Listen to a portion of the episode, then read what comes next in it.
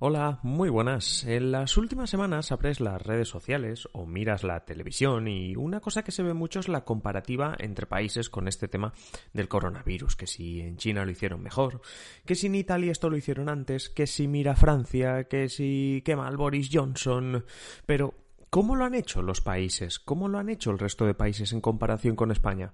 Bienvenidos a un nuevo episodio de Simple Política.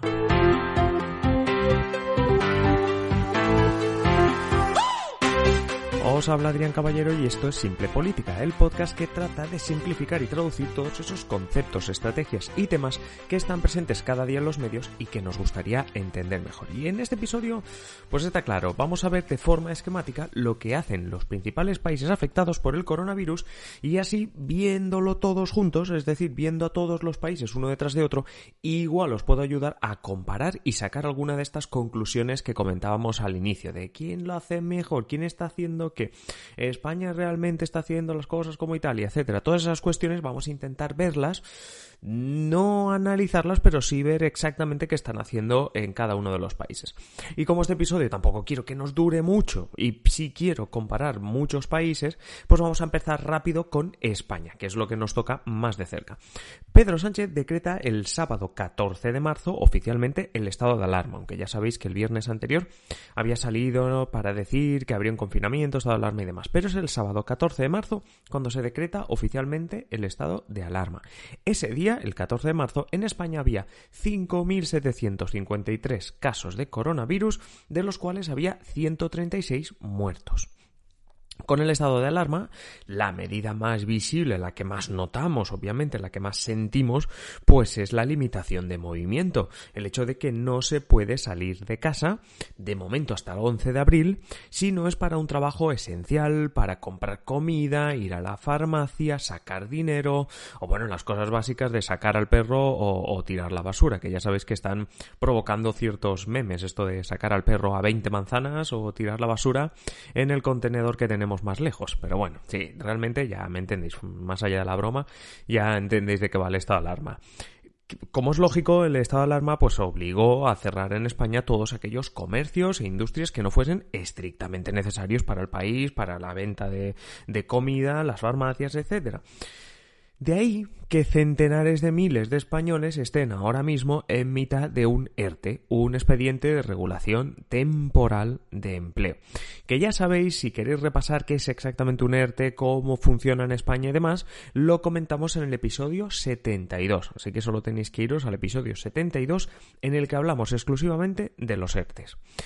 Pero además del ERTE hay otras afectaciones, ¿vale? En este estado de alarma, como el hecho de que el gobierno ha dispuesto de la sanidad privada como si fuese la pública. Ha, centrado, ha centralizado, perdón, la producción de cualquier elemento sanitario. ya sabéis que eh, se están dedicando esfuerzos a conseguir el máximo de mascarillas posibles. Están eh, derivando, es decir, el ministro de Sanidad, Salvador Illa, está derivando eh, que la producción de mascarillas, EPIs, todo el material sanitario esencial se haga en España y no fuera para precisamente no depender de lo que esté pasando en otros países.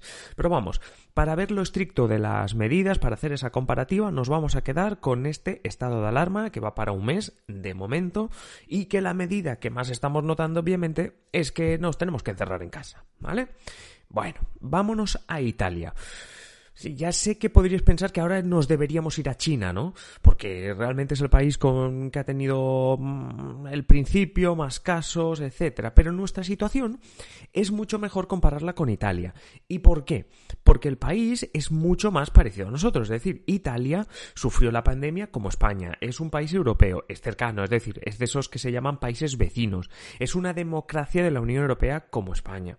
China no es en absoluto una democracia, tampoco de la Unión Europea, pero no es una democracia, y las medidas que tomó, que las podemos ver, que si queréis me comentáis en ebooks o en mi web, en adriancaballero.net barra contactar, y podemos verlas pero no deberían compararse las medidas que toma un país como China, que no es una democracia, con las medidas que puede tomar España o Italia. Por eso Italia sí que es realmente un país con el que compararse. Es que además no lo digo yo solo, sino que me gustó mucho un comentario que hizo en Twitter la politóloga Berta Barbet, a la que os recomiendo que sigáis, sobre todo en Twitter, si no, si no la estáis siguiendo, eh, donde está además muy activa estos días. Decía Berta Barbet que cuando la gente compara el confinamiento y el control policial de la población en China, pues eh, estamos pidiendo realmente medidas propias de un país autoritario. Y esto al final se podría volver en nuestra contra cuando todo pase. Dicho de otra manera, no le puedes pedir a una democracia que sea estricta como una dictadura cuando conviene, por ejemplo el tema del coronavirus, pero luego pedirle que todo se relaje y todo sea una democracia ejemplar cuando todo pase. ¿Vale? Ya sé que aquí podéis tener opiniones diferentes, pero la idea es que no vamos a comparar, eh, o en este caso no comparemos España con China, o las medidas no las comparemos en las de España con China. Entonces, realmente, mm, vámonos a Italia, que es el principal país en Europa con el tema coronavirus, sobre todo el principal país con el que nos podemos comparar. Italia el 22 de febrero decreta el confinamiento de la Lombardía, ¿vale? De la región norte de Italia que es la que tenía más casos, no de toda Italia, pero sí es la región que tiene más casos y por tanto confinamiento allí. En ese momento había pocos casos, ¿vale? Pero se estaban ya confirmando las primeras muertes en esa región donde viven unos 16 millones de personas, no son pocos. En los siguientes días, el primer ministro italiano, Giuseppe Conte, restringía el acceso y la salida de la región de la Lombardía y además ordenaba cerrar las discotecas y locales parecidos en todo el país. Vamos, que estaba cerrando además los museos, los teatros, suspendiendo manifestaciones, espectáculos en toda Italia. Eso sí, curiosamente dejaba que se abriesen abiertos en el resto del país, no en la Lombardía, pero sí en el resto del país, bares y restaurantes sí garantizaban que había un metro entre cliente y cliente. Que habría que verlo cómo se garantiza eso, y más teniendo en cuenta que iría solo a comer, porque claro, si no, va a ser complicado mantener, mantener el metro. Bueno, sí, se puede mantener, pero tienes a la gente lejos. Bueno, la cuestión, no me enrollo. El 9 de marzo, ¿vale? 9 de marzo, pocos días antes que en España, ¿vale? En España, recordad, 14, pues en Italia el 9, Conte confina a toda Italia a su casa. Non ci sarà più una zona rossa, non ci sarà più la zona 1 e la zona 2 della penisola. Ci sarà l'Italia, un'Italia zona protetta. Lo que está diciendo aquí Giuseppe Conte, el primer ministro de Italia, es que dejaba de haber una zona 1, una zona roja que era la Lombardía y una zona 2, el resto de Italia, que bueno, más o menos, sino que toda Italia se confinaba en ese momento. Ese día, en Italia había 9.172 casos de coronavirus. Desde el pasado 21 de marzo, además, que las medidas son todavía más duras, porque han cerrado toda actividad industrial y comercial que no sea totalmente necesaria. Sorprende, eso sí, que se permita salir a correr cerca de tu casa. No lo habéis visto seguramente en las noticias cómo lo comentan, el hecho de que, bueno, que, hasta hace pocos días eh, los parques de Italia estaban abiertos, se permitía, pues eso, eso de hacer running, que aquí en España vemos como, bueno, como muy absurdo en estos días, pues allí también se, se podía hacer. Y precisamente hablando de runners y, de medidas extrañas dentro del confinamiento, vámonos a Francia, nuestro otro país vecino, todos los países vecinos. Desde el 13 de marzo, que los franceses deben confinarse en casa. Eso sí, lo de restringir los movimientos, pues ya os digo que parece más una petición. Es más, el martes pasado, Francia decidió endurecer sus medidas porque en los primeros 10 días de este confinamiento, casi que la gente pasaba del tema. Eh, pero ojo, que endurece las medidas, pero si estás cerca de tu casa, te dejan hacer deporte o incluso pasear hasta una hora al día. No es broma. En Francia si estás menos de un kilómetro de tu portal, por decirlo así, de tu casa, puedes hacer deporte y puedes pasear. No hace falta que le pidas a ningún amigo que te deje el perro, sino que tú puedes salir a pasear hasta una hora al día. Y mientras en España tenemos pueblos que solo te dejan salir un día de casa para comprar y depende de la letra de tu apellido el día en el que sales. Imaginaros un poquito la diferencia entre, bueno, entre Francia, España y algunos países. Pero vamos a seguir comparando países. Eh, hay, otros países que con muchos menos casos, muchos, muchos menos que, todos los que hemos comentado de, de Italia, de España, etcétera, se han tomado las cosas muy en serio. Eslovenia, por ejemplo, con solo 300 casos, ya ordenó el confinamiento total de la población. Solo podía salir a la calle como en España, que si comida, la farmacia, el banco, etcétera, cosa, o irte a un hospital, obviamente. El Salvador, nos vamos ya al otro punto del mundo. El Salvador cerró todas sus fronteras y decretó una cuarentena nacional desde el 11 de marzo, antes incluso que España. Argentina, Perú, Polonia, Grecia son otros países que hace más días o hace menos días pero que han decretado una situación parecida a la de España e Italia. En Dinamarca, otro de los países de la Unión Europea, empezaron el 13 de marzo restringiendo algunos movimientos y el día 18, para conseguir que la gente se quedase realmente en casa, decretó el cierre de tiendas, centros comerciales y prohibió la reunión de más de 10 personas. Aún así, las medidas a día de hoy no son tan restrictivas como en España, aunque es cierto que en otros podcasts hemos repasado medidas que nos parecen incluso mejores que en España en el tema económico. ¿eh? Recordad aquel, mm, aquella decisión de Dinamarca de pagar desde el gobierno el 75% del sueldo de las empresas que peor lo están pasando a cambio de que no hayan despidos. Y hablando de países, confinamiento y demás, el segundo país del mundo con más habitantes, la India, ha confinado desde el pasado martes a sus 1.300 millones de habitantes y lo hace por 21 días. Anterior a esto, los días antes de, este martes, es decir, hace como unos 10, 15 días, la India había confinado, pero solo, pero podía salir de noche, es decir, era como a media jornada te confinaban. Y se han dado cuenta de que esa medida no, no, no llevaba a ningún sitio y han decidido desde, desde hace una semana, desde el pasado martes, confinar a sus 1.300 millones de habitantes. Eh, y por 21 días, eh, no, no de 15 en 15, sino 21 días directamente quiero comentar también Bélgica, porque mm, me encanta, y lo digo de manera irónica, Bélgica el 17 de marzo decreta un confinamiento suave, lo que pone algunos medios confinamiento suave, que básicamente era restringir movimientos en las fronteras, ¿vale? Para que no haya movimiento internacional, por decirlo así. Pero pocos días eh, después de este 17 de marzo, el tema se endureció bastante. Las medidas se endurecen porque se estaba denunciando por parte de ciudadanos belgas como los franceses y los holandeses, que son los países que tiene más cerca, seguían entrando pues simplemente por turismo. Es decir, habían decretado como un confinamiento, pero tú seguías viendo como franceses y holandeses iban de turismo. Tú ibas a la Gran Paz de Bruselas y resulta que había turistas. Bueno, pues eso enfureció a más de un belga y finalmente el gobierno tomó medidas, pero es un poco curioso.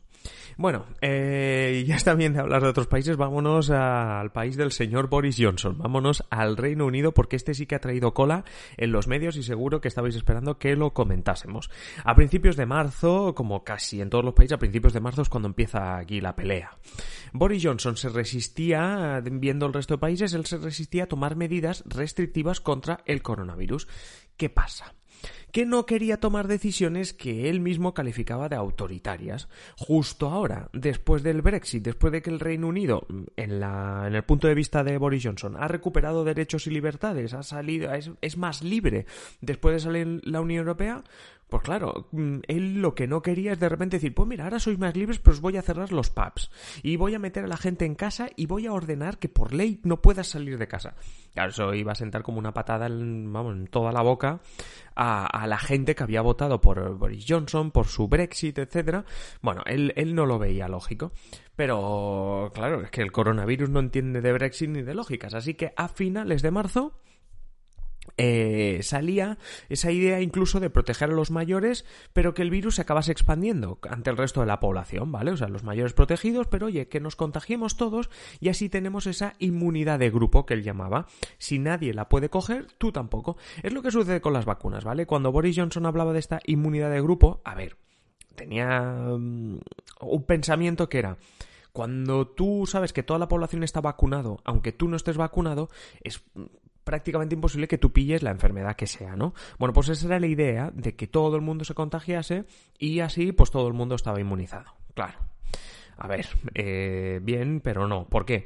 Porque lo que le hicieron los expertos a Boris Johnson, le presentaron unos informes diciéndole, mira, si hacemos lo que tú dices, en, el Reino Unido podría haber un cuarto de millón, o sea, 250.000 muertos y saturamos el sistema de salud. Claro, ante eso dijo, vale, pues Boris Johnson dijo, no, vamos a rectificar y vamos a meter a todo el mundo en casa. Es decir, se han cerrado los pubs, se han cerrado todo, todo. O sea, lo mismo que en España, al final se ha cerrado porque Boris Johnson se ha dado cuenta de que esta saturación era una amenaza grave, es decir, su idea no iba a salir bien, vamos.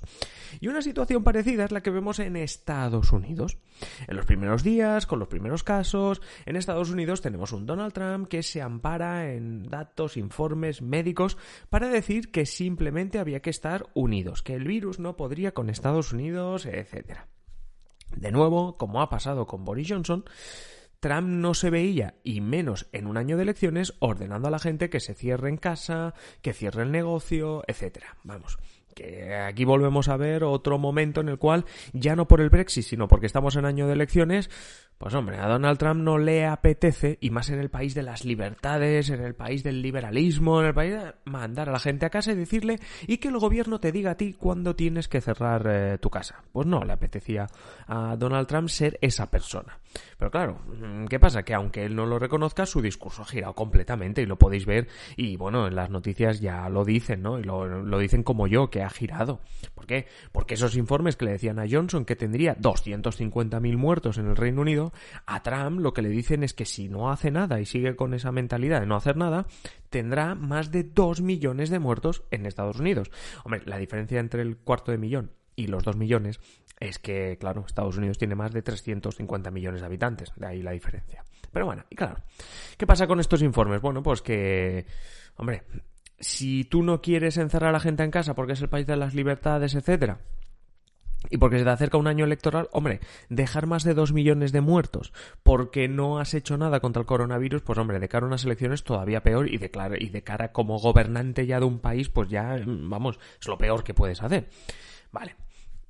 Pero no está pasando lo mismo que en el Reino Unido, ¿vale? Porque cuidado que Estados Unidos no tiene un confinamiento. Es decir, allí algunos estados que tienen mucho poder, como el de Nueva York, es decir, los estados pueden decidir bastante más que las comunidades autónomas, por decirlo así, ¿vale? Pues el estado de Nueva York, que es donde hay más casos ahora mismo, han decretado como partes del estado de alarma que tenemos en España. Es decir, cierre de establecimientos, cierre de museos, cierre de todo, eh, que la gente se quede en casa, etcétera, porque es el, estado que más problemas tiene, que más casos está teniendo y por tanto es uno de los que ha tomado la decisión de hacerlo. Pero hay otros estados que también lo han hecho, ¿vale? Aunque veáis a un montón de famosos americanos en redes pidiendo que la gente se quede en casa, eso sí, vuelvo a decir, no toda Estados Unidos está cerrada. Si dependiese del gobierno de Donald Trump, todo se quedaría en eso, en una petición, en una recomendación. Es más, la semana pasada, no sé si lo recordáis porque también salió en bastantes medios, Trump decía que no podemos dejar que el remedio sea peor que la enfermedad. ¿Y a qué se refería con eso del remedio? Pues se refería a que no se puede paralizar la economía del país, que la economía mm, a ver, no lo dijo así, pero básicamente lo que estaba diciendo es que la economía estaba por encima de la emergencia sanitaria, porque cuando dices que el remedio puede ser peor que la enfermedad, lo que estás diciendo es que encerrar a la gente en casa sea peor que que la gente se contagie y algunos mueran. Pero bueno, eso os lo dejo a vosotros. La idea era que en menos de 20 minutos, que lo hemos conseguido, en menos de 20 minutos, viésemos cómo están actuando los diferentes países. Y el primero de ellos, España. A modo de resumen, ¿qué podemos decir? Bueno, que España tiene un confinamiento bastante, bastante potente, es decir, de que estamos encerrados en casa, de que no podemos salir, de que hay miles y miles, que a mí me sorprende un montón, o sea, hay como más de, de 100.000, 200.000 multas por gente que se salta al confinamiento, eh, que precisamente Italia, que tiene más casos, que lleva más días confinada, etcétera, hasta hace unos días tuvo que subir las multas porque incluso eran más bajas que en España, porque la gente se lo saltaba más. Es decir, que dentro de lo que cabe yo creo que podemos decir que en España el confinamiento comparado con democracias y demás en Europa está siendo duro. Y en segundo lugar, que ya sabemos que hay, a ver, hay más de uno que es para darle una colleja, pero que estamos siendo muchísimo más responsables incluso que en otros países. Hay que decir, eso sí, que hay otros países, pues bueno, que sin necesidad de que hubiese un confinamiento obligatorio, se están comportando también de manera responsable. Y ahora es el momento de preguntaros también qué opináis vosotros. Dejadme cualquier comentario en ebooks y si queréis contactar conmigo para decirme qué os parece este podcast o sugerirme nuevos temas, pues adriancaballero.net barra contactar. Simplemente también saber vuestra opinión.